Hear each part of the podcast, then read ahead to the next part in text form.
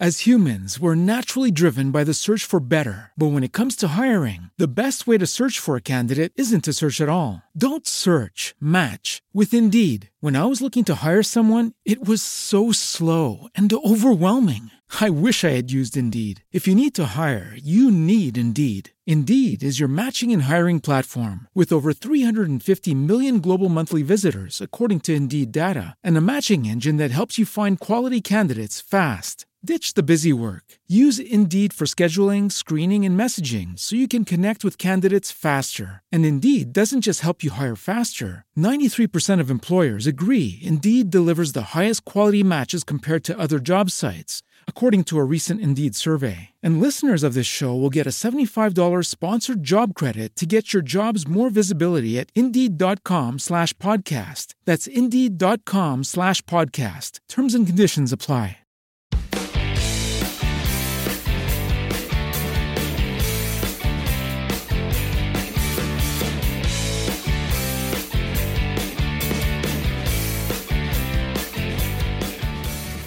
Bienvenidos al podcast número 555 de la Academia de los Fotógrafos. Este es el podcast de los fotógrafos que hacen fotos de setas, de flores, de nocturnas, de vías lácteas, de retrato, de estudio, de bodegones, de lo que os dé la gana. Este es el podcast de la Academia de los Fotógrafos. Y como este podcast está destinado a cualquier tipo de fotógrafo, sea aficionado o sea profesional, pues este programa está patrocinado por Fotoestudio. ¿Y qué es Fotoestudio?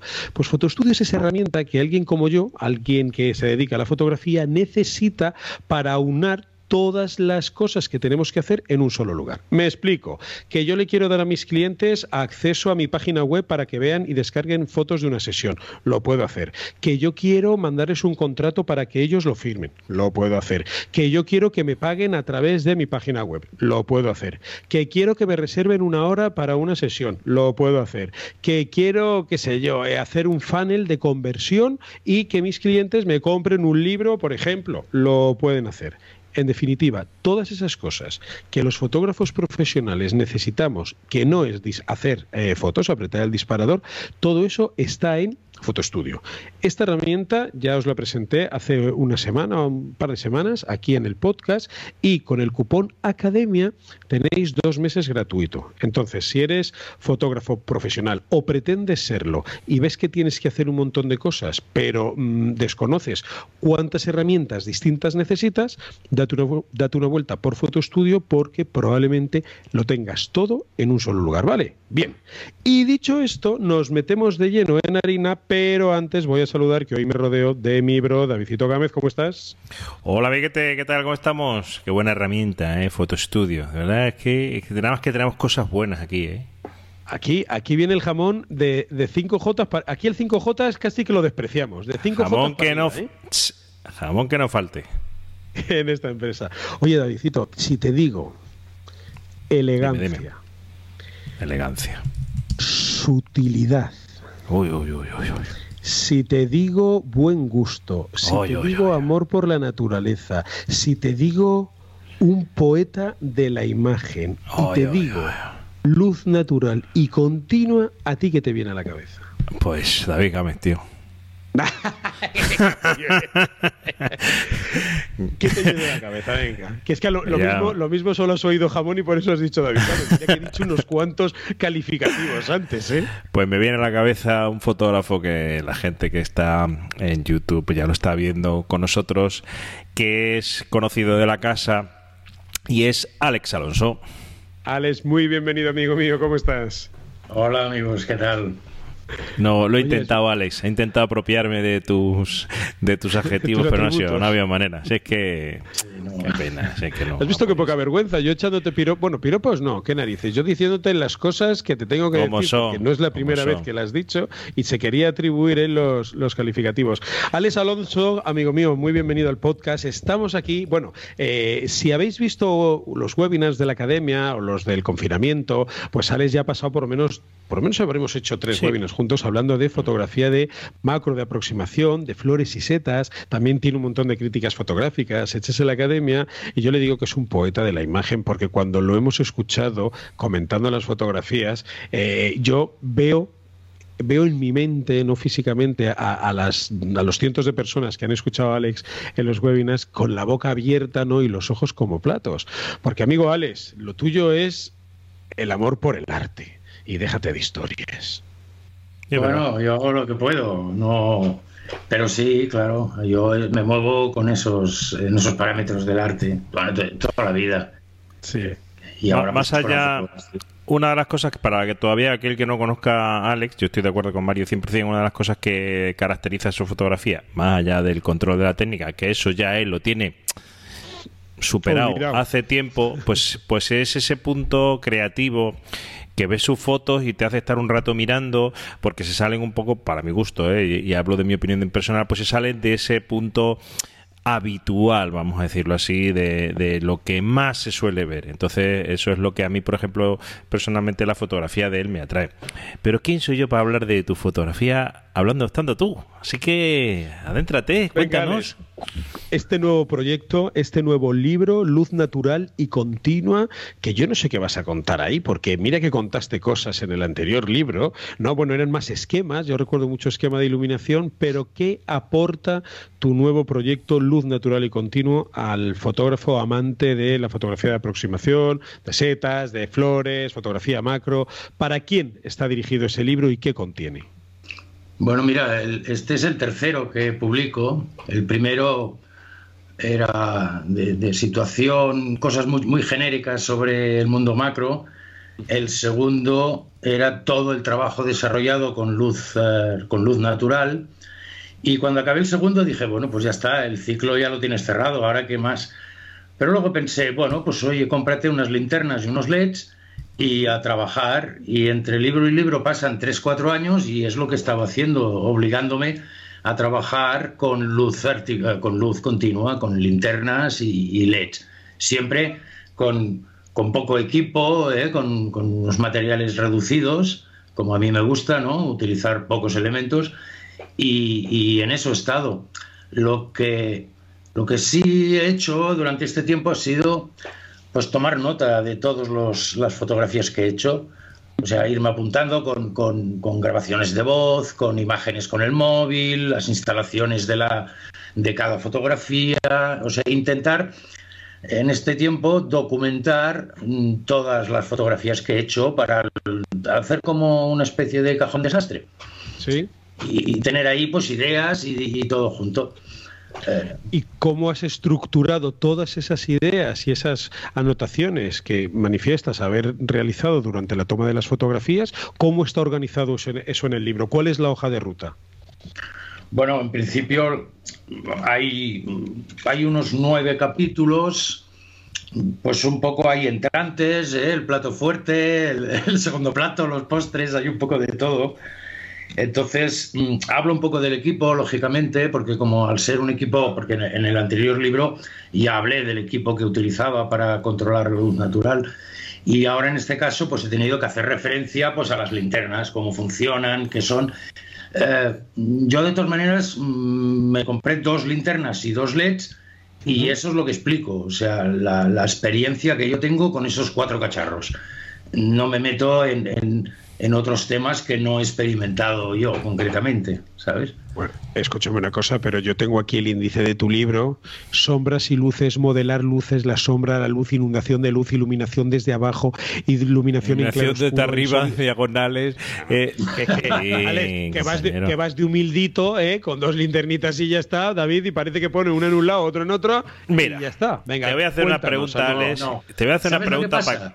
Venga. ¿Sabes lo que pasa? Que Mira, el libro este lo han escrito las fotografías. Oh, espera, espera, espera. Eso me sirve de titular. el libro lo han escrito las fotografías. Me encantó, me encantó. Espectacular. Porque yo cuando hago fotos, pues eh, sí que pienso, pero intento pensar poco y, dejarme ir.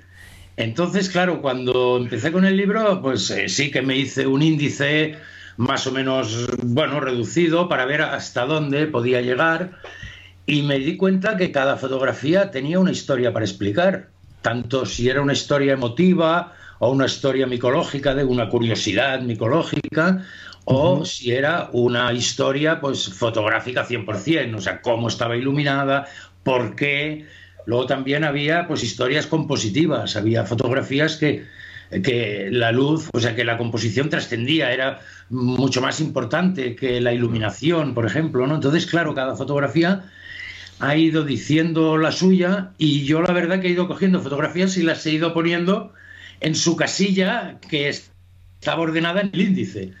¿eh? Y, la verdad que es increíble cómo cada fotografía explica un mundo entero. Tienes que parar porque si estás explicando en luz natural o luz continua en el, capítulo, estás explicando la iluminación, eh, claro, ahí ya no puedes explicar la composición, pero también podrías. Entonces cada fotografía podría ser infinitamente larga ¿no? de explicar. Bueno, por eso yo creo que el libro lo has fragmentado ¿no? en distintos capítulos. Háblanos un poco de, la sección de historias increíbles, por favor. Bueno, mira, las historias increíbles es como un caramelito. Es de aquellas, es un poco las... Hay una serie de motivaciones que, que nos mueven a hacer fotografías que ya no son motivaciones compositivas, ni motivaciones eh, lumínicas, ni este tipo de cosas, sino que son unas motivaciones mucho más subjetivas y de información sobre el sujeto que vas a fotografiar. Entonces, claro, lo que hemos dicho toda la vida a todos los fotógrafos, cuanto más conoces lo que fotografías, pues mejores fotos salen. Entonces, en este capítulo de Historias Increíbles, pues explico un poco sobre las setas, sobre algunas curiosidades y por qué a nivel fotogénico a mí me ha interesado explicarlas. Efectivamente, claro. Y, dime una cosa. Esas historias, eh, bueno, es que me, gustan los nombres, ¿no? Una buena ducha, eh, decadencia, bosque de ribera. Mm, está la poesía en tus imágenes, amiguete, digas lo que digas. Sí, sobre todo en este capítulo que es como más lírico, ¿no? Ya no es como un capítulo más técnico, es más difícil de poner un poco de lírica, pero en este tipo de capítulos pues es, sencillo, porque tú te imaginas, además que yo explico realmente lo que me pasó cuando me encontré aquel escenario, a nivel personal, que dije, ala, pues si tiene esto, tiene lo otro, fíjate, eh, aquella, aquel tipo de, de inicio fotográfico que a veces la gente eh, se lo salta eh, porque va directo a la técnica y dices, no, primero cógele cariño, o sea, es una novia con la que hay que bailar. Entonces a la segunda canción ya hablaréis de otras cosas, pero en principio, caray, pues a, girar, ¿no? Mira. esa es un poco la idea. Alex, hay un dentro de pues del, del guion del índice hay un tema que, me ha gustado, ¿no? Y cuéntanos un poco a ver qué un pequeño avance de qué cuentas y pone el sol y sus excesos. Estamos ahora en verano, esto no tiene nada que ver con, las cremas solares ni nada por el estilo, ¿no? Cuéntanos un poquito qué quiere decir, qué, qué nos quieres contar con ese capítulo del sol y sus excesos. Bueno, eso viene un poco un derivado de la frase que todos hemos oído toda la vida en macro que te dicen al sol nunca fotografíes, ¿no? Haz un poco de sombra aunque sea con el cuerpo, tal. Entonces yo pues intento racionalizar un poco ese tema, o sea, el cómo podemos aprovecharnos de, luz solar directa y, bueno, y trabajarla de manera de que todo sea coherente. ¿Eh? Un poco esa es la historia. Entonces, claro, el sol siempre es un exceso porque ves poco en la pantalla, eh, todo se quema, tal. Entonces, claro, con todos esos componentes que parecen ser negativos, pues intentar girarlo y decir, no, son positivos, porque puedes hacer todas estas cosas que te van a ir a favor y, te dan una imagen sorpresiva. Precisamente por eso te lo preguntaba, ¿no? Porque bueno, hay otros otras partes de, de, cada capítulo que bueno, vamos a decir que se, que se entienden mejor, iluminación translúcida cenital, iluminación puntual rasante, bueno, eso, pero el sol y suceso me llamó la atención. Y otra que me ha llamado la atención es que es el, capítulo de paisaje macro, es que tienes unos nombres macho que es que, como para no llamarte la atención, la ilusión y la luna. Pero. Ah, ah, un romántico, es un romántico. Es que es un romántico. ¿Qué haces tú aquí? Cuéntanos qué cuentas aquí con la ilusión y la luna. Bueno, eso ¿Rivalizar con Mecano? ¿O cómo? sí. Bueno, a ver, este de Buscando el paisaje macro, este capítulo, un poco trata, trata sobre eh, cómo podemos eh, utilizar los conceptos de paisajísticos de toda la vida, cómo podemos hmm. aplicarlos en macro, pues a través de estos conceptos de la amplitud, de la profundidad. Entonces analizo un poco eh, y demuestro con mis fotografías, porque son ellas las que hablan, claro. Y entonces, entonces, claro, llegan pues las hojas y las ramas, los árboles, porque, por ejemplo, mm, ¿qué es lo más representativo de un paisaje? Pues una montaña ¿no? Así de fácil, como si fuera de P3 esto de una escuela. O sea, tú dices, a ver, tú le dices a un niño, dibuja un paisaje, ¿qué, qué dibujará primero? Una montaña. Segundo, un árbol. Un árbol. Claro. hacer un pajarito. Eso, eh, o sea, donde hay un árbol hay un paisaje, no falla. Entonces, un poco, yo he utilizado estos mecanismos para componer, estos mecanismos inmediatos e infantiles, un poco naif, si quieres, pero claro, utilizar mecanismos mentales naif mm, está, está muy bien si luego la, el resultado, la consecuencia, pues es buena. Eh, si la fotografía eh, piensas que, tiene fuerza y que ha superado ese espíritu infantil a la hora de crearlo. ¿Sabes? O sea que eh, las fotos tienen, mis fotos tienen un espíritu un poco así infantil, pero pero luego pues, pues se hacen adultas cuando están plasmadas, ¿no? Un poco. Ves, Mario, como este y, la luna, pues la ilusión y la luna, pues bueno, pues eh, está clarísimo, ¿no? Eh, todo el mundo, cuando estás enamorado, sale la luna cada noche. ¿Cómo? Y, luego, y luego, pues claro, todo te parece maravilloso, todos nos hemos enamorado alguna vez y todo es maravilloso. Entonces, claro, ahí tienes una ilusión.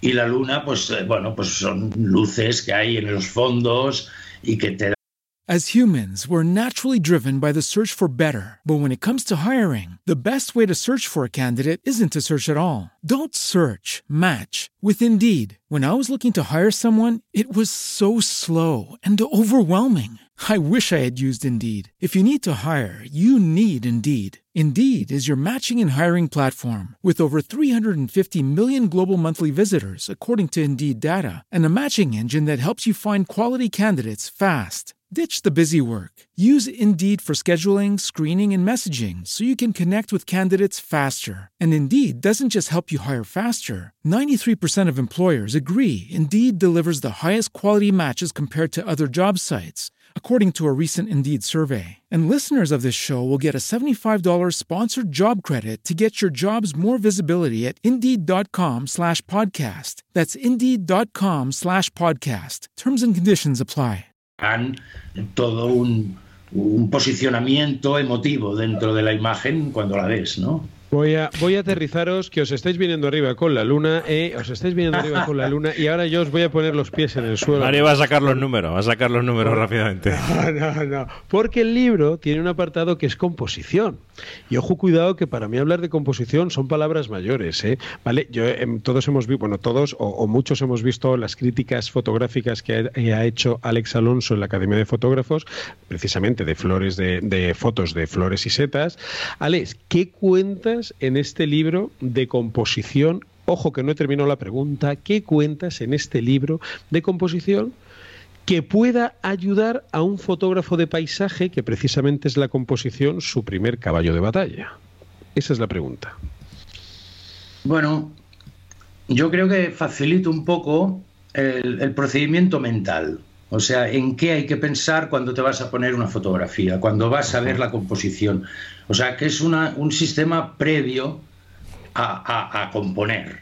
¿eh? Es un estado de ánimo, es una manera de hacer las cosas en donde empiezas a analizar un poco todo lo que juega en esa composición y, bueno, pues eh, luego hablo de, lo que podría ser bocetar una imagen, lo que podría ser un viñeteado que, fuera que, no fuera digital, ¿eh? toda una serie de recursos que todos hemos utilizado entonces, yo, claro, explico el por qué yo los utilizo. ¿eh? Sería, este libro es bastante, es autobiografía pura. ¿eh?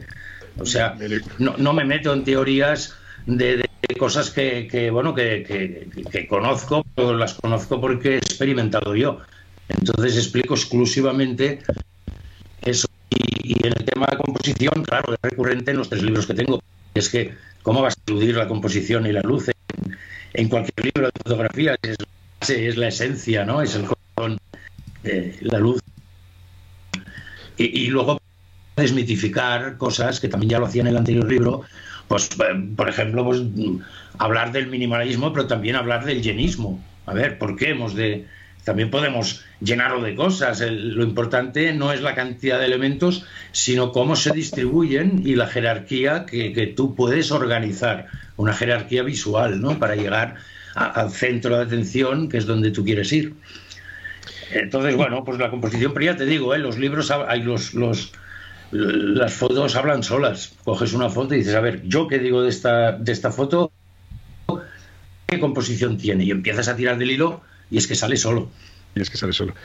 Eh, ¿Y qué me dices del equipo? Porque has nombrado ahí dos linternas, dos cacharrillos. linterna, un trípode.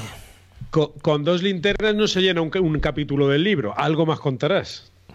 Sí, se llena, sí. Las pilas, las pilas que llevan. A ver, claro, las pilas y. no, a ver, yo en este capítulo explico, hago un pequeño recordatorio porque, claro, es un tercer libro y ya he hablado de, los aparatejos que tienes que utilizar para trabajar con luz natural, eh, reflectores, sombreadores, las agujas para clavarlas en el suelo y aguantar, el trípode, los disparadores, todo eso ya lo he hablado, pero hago nada, dos o tres páginas eh, haciendo un recordatorio porque me sabría mal que alguien comprara este tercer libro, lo leyera y, me dijera, ostras, es que claro, empiezas desde un nivel que, yo no, no, sé cómo lo has hecho anteriormente. Y teniendo en cuenta además que el número 2, el, de luz y composición, está agotado hace ya meses. Entonces, claro, ya no puedo servir estos libros. Y entonces hago un pequeño recordatorio. Pero aparte de eso, yo me puse a trabajar con luz continua, pero me di cuenta de que lo importante no era en sí la luz continua. O sea, no podíamos separar luz continua de luz natural. Entonces empecé a interesarme en cómo se mezclan estas dos luces. Porque claro, yo no podía traicionar la luz natural, porque ya he escrito un libro y porque me he tirado muchos años trabajando exclusivamente con luz natural. Y entonces yo pensé, ¿ahora cómo vas a poner y decir, quítate tú para poner, para ponerme yo? No puede ser que yo pusiera luz continua y además es mentira porque cualquier luz continua que tú pones, pones en un escenario fotográfico tiene un tanto por ciento de luz natural. Claro.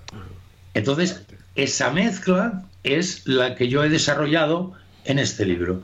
O sea, ¿qué tantos por cien nos interesa aplicar de luz natural y de luz continua para obtener un resultado u obtener otro? La mezcla, básicamente, es de lo que hablo, de la, mezcla de, los, de las dos luces. Bien. Hay un apartado que se llama ¿Cómo se hizo? Y yo lo que me pregunto es si, caramba, porque ojeando páginas, ojeando páginas, ¿no? Eh, veo los esquemas de iluminación, veo donde hablas de composición y este de cómo se hizo está al final. Entonces yo me pregunto, ¿qué voy a encontrar ahí que no esté contado antes, porque como tú eres tan explícito y no, o sea, en tus palabras no hay paja, o sea, ni le sobra una coma ni le falta un punto. Yo creo que vas muy al grano. Entonces, en cómo se hizo, ¿qué aportas ahí que no esté en las páginas anteriores? Me llama la atención eso. Bueno, mira, el, cómo se hizo es casi el capítulo más importante y el más largo, el que tiene más fotografías y es un poco después de los anteriores capítulos, es coger a los amigos que me han leído y decir, pues ahora vamos al monte, vamos a instalarnos, vamos a ver cómo hacemos una fotografía de principio a final. Entonces lo que hice, lo que hago es que fotografié las instalaciones. O sea, fotografié la cámara, el sujeto, todas las linternas, todo en el suelo, bien fotografiado. Y entonces he numerado cada elemento. He numerado el sujeto, número uno, he numerado la cámara, que, que lleva su, saquito, la cámara, porque la pongo vertical, no horizontal, porque que dispara. O sea, todo lo que sucede, la exposición, porque claro, la exposición es otro parámetro imprescindible de una cámara, es saber de qué, desde qué punto partes, ¿no?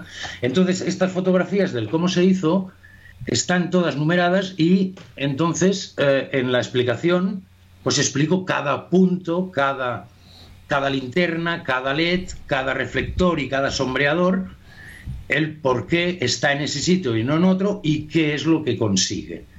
Y el global de toda la iluminación cuál ha sido el, resultado final, ¿no? Entonces ahí, pues sí, ahí me parece que son 25 fotografías relatadas, porque es un relato de arriba abajo, y tal vez es un capítulo un poco reiterativo, porque al final, claro, estás, son cuatro cachivaches que los mueves en diferentes sitios y en diferentes sujetos. Pero oye, da, da, una, da mucho, mucho tema, mucho tema. Y entonces, claro, la gente, tú puedes decir, situamos la cámara cerca, Claro, pero ¿cuánto de cerca? Cuando ves la fotografía dices, ostras, pero si la tiene cuatro dedos. Oh, pero si yo lo he puesto aquí siempre y se me quema. Ah, pues es claro, es que pone que la potencia tiene que ser media y tienes que poner algún elemento para suavizar esa luz que no sea tan directa. Y, así voy desgranando cada fotografía poquito a poco. cómo, se hizo. Como si fuera casi un libro de receta no eh, paso a paso eh, punto uno el punto dos el punto tres. Más en esa línea no Alex por ir rematando. porque la gente se hace muchas preguntas. Cuando ven una foto tuya y tú la explicas se hace muchas preguntas y tú a la hora de explicarlo te dejas cabos sueltos por todas partes en una fotografía de la instalación y tu explicación no hay cabos sueltos. Efectivamente. Es todo clarísimo y concreto. Y a lo mejor puede haber un fotógrafo que diga, ostras, pero si esto es muy fácil, ¿por qué me complico yo la vida? Pero fíjate, claro. esa es mi idea, ¿no? De ayudar. Otro concepto del que, del que hablas eh, en el libro, que también nos ha llamado la atención, es un poco el de ampliar lienzo. Cuéntanos un poco eh, a qué te refieres con, ampliar lienzo. ¿Es edición en Photoshop, archivo, ampliar lienzo o, o no tiene nada que ver con Photoshop? bueno, ampliar lienzo sería, sería como un, una derivada de las panorámicas. Es decir, coser diferentes, diferentes fotos consecutivas. ¿eh? Y lo que pasa que ampliar, eh, que hacer una panorámica en sí, la palabra panorámica implícitamente ya tiene un significado de, de, largo. formato, Entonces, claro, yo lo que hago es hacer una segunda o una tercera fotografía, pero para ampliar por uno de los márgenes, cualquiera de los cuatro, por arriba, por abajo, por la derecha por la izquierda o por dos a la vez. Entonces, ¿para qué quiero eso? Pues hago eso porque es como si tuviera una focal diferente que no tengo. Yo disparo con un 70 milímetros, entonces yo digo, vale, pues si hago, si yo hago una fotografía central y luego giro un poco a la derecha y amplío dos dedos, pues quiere decir que tengo una focal diferente, pero es una focal diferente que solo crece por la derecha. Si yo me tiro hacia atrás con la cámara, me crecen en, las cuatro, en los cuatro márgenes. En cambio, si amplío el lienzo, solo me crece hacia un lado. Eso me permite que los sujetos tengan mucho detalle porque estás cerca y que el espacio sea muy amplio porque lo has ampliado. Y esa es un poco la idea general de ampliar lienzo. Yo lo utilizo mucho, mucho. Qué bueno. Y, normalmente para que sea cuadrado. Porque, claro, claro, tampoco amplío para hacer apaisado, sino que amplías un poco y el formato vertical de la cámara pues pasa a ser cuadrado. Correcto. Y si es apaichado, amplías por arriba y vuelve a ser más o menos cuadrado, ¿no? Correcto. Alex, ahora que ya nos has dado los ingredientes de tu libro, que está clara que la paella va a salir ahí monumental, eh, cuéntanos el proyecto. Es un proyecto de Berkami, está ahora mismo en proceso. ¿Cómo podemos hacernos mecenas? ¿Cuándo se prevé que esté el libro disponible? Venga, danos toda esa info para apuntarnos. Vale, venga, vamos allá. Bueno, Berkami ya sabéis todos que son 40 días es aquello como 40 días y 40 noches, ¿no? Que aquel, ¿no? Es como muy parecido, ¿no? Y la verdad que, bueno, empiezas muy animado, luego hay sus sube-bajas, ¿eh? como en todas, todas las campañas de, micromecenazgo, siempre toca sufrir una temporada.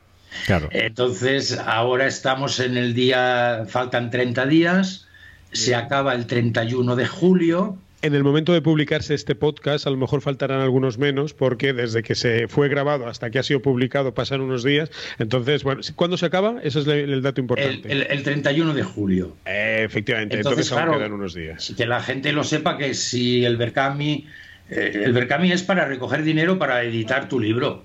Correcto. Simplemente para, porque, bueno, pues. Como una preventa realmente. Es decir, hago una preventa y con ese dinero me permite a mí arrancar la producción del libro. Ya está. Sí, además haces unos descuentos, regalas una serie de cosas, das unos incentivos. Pero claro, tiene que funcionar, porque si no funciona, pues es un libro que se queda en una carpeta del ordenador ya ahí. O sea, eso no va a suceder, hombre. Eso no, va, a suceder, hombre. Porque nuestra. Ese libro pero ¿cómo? Escúchame, tienes dos vendidos ya, Ale, hombre. Sí, sí, no, realmente siempre ha funcionado bien, ¿no? Sí, gracias a Dios, todos tus proyectos han salido para adelante siempre, sin problema ninguno. Sí, sí, seguro que tu audiencia fiel, tus lectores, no van a, pues eso, a dejarlo. ya están todos en marcha. Y, luego, pues bueno, eh, el libro este, entonces el, el Berkami se acaba en, junio, en julio el mes de agosto es poco operativo para poder llevar imprenta y tal. Entonces la última semana de agosto se lleva imprenta. Y empiezan a entregarse a los mecenas, pues la última semana de septiembre, primera de octubre, como mucho, porque mi idea, yo no he elegido el mes de, junio, de julio para hacer el Berkami porque me va bien a mí, sino que he pensado que habría que hacerlo ahora, aunque no era un buen mes para setas, había que hacerlo ahora para que la gente que apueste por este proyecto tengan el libro a inicios de la temporada de setas. De la, temporada de setas. Claro, porque cada cosa. te digo una cosa: si pasa cualquier desgracia que la imprenta sale ardiendo, Dios no lo quiera, las setas salen todos los años. Quiere decir que, no, hay, que no hay problema ninguno. Oye, Alex, pues cuando tengas el, cuando ya esté el libro en manos de, de, toda la gente y en manos nuestras, pues te pasas por aquí por el podcast o hacemos un webinar nuevo y así muestras un poco partes de las fotos que, que aparecen ahí. Así la gente puede conocer la obra más de primera mano y seguir animándose, no solo ahora a comprar el libro, sino eh, después también. ¿Te parece? Muy bien, perfecto. Fantástico. Pues, amigo David, despedimos a nuestro invitadísimo de hoy deseando como siempre, lo mejor. Como siempre, Alex eh, nos ha dejado un buen sabor de boca en este podcast. Seguramente eh, aquellos que puedan ver tu libro pues quedarán encantados como nosotros lo estamos cada vez que vienes a vernos. Así que vamos a dar un fuerte abrazo, lúmenes a cascoporro a todos nuestros oyentes Sí, señor. Un abrazo, amigo Alex, y nos vemos pronto por aquí, ¿vale? Muy bien, un abrazo a vosotros. Gracias, amigo. Os recuerdo que este programa, como decía al principio, está patrocinado por Fotoestudio, ¿vale? Esta herramienta para fotógrafos que necesitamos hacer un montón de cosas, ¿no? En nuestro trabajo diario de fotografía, tales como gestionar, pues, facturas con nuestros clientes, que nos acepten presupuestos, o que, bueno, pues se registren en nuestra página web para descargar fotos, o que nos reserven una hora, o automatizar emails. Vamos, ya sabéis, ¿no? Todas las cosas que los fotógrafos profesionales necesitamos y que normalmente utilizamos muchas herramientas distintas, pues Fotostudio viene aquí a la Academia de los Fotógrafos, grabamos un programa explicando todas sus funcionalidades y os regala dos meses para que lo probéis con el cupón Academia.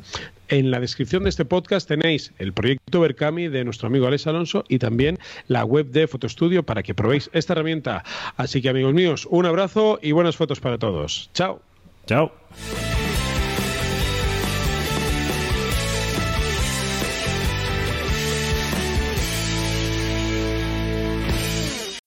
As humans, we're naturally driven by the search for better. But when it comes to hiring, the best way to search for a candidate isn't to search at all. Don't search, match with Indeed. When I was looking to hire someone, it was so slow and overwhelming. I wish I had used Indeed. If you need to hire, you need Indeed. Indeed is your matching and hiring platform with over 350 million global monthly visitors, according to Indeed data, and a matching engine that helps you find quality candidates fast. Ditch the busy work. Use Indeed for scheduling, screening, and messaging so you can connect with candidates faster. And Indeed doesn't just help you hire faster. 93% of employers agree Indeed delivers the highest quality matches compared to other job sites, according to a recent Indeed survey. And listeners of this show will get a $75 sponsored job credit to get your jobs more visibility at Indeed.com slash podcast. That's Indeed.com slash podcast. Terms and conditions apply.